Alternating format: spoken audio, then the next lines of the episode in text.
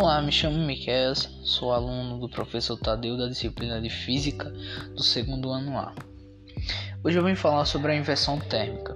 A inversão térmica é um fenômeno meteorológico que pode ser visto em grandes cidades.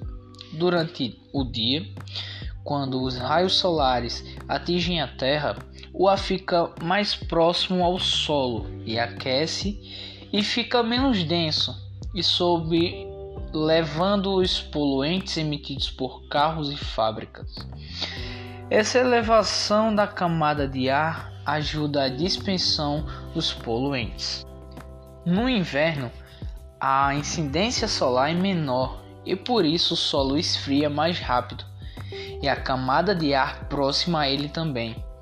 O ar que ainda se encontra na atmosfera mais quente continua subindo, mas a próxima de ar ao solo mais fria e por isso mais densa, não sobrelevando os poluentes. Ou seja, quando os raios solares atingem a nossa é, atmosfera, o ar que fica próximo ao solo ele aquece com muita facilidade, mas no inverno essa condição de temperatura ela muda. Que fica no verão fica mais quente e no inverno a incidência solar é menor.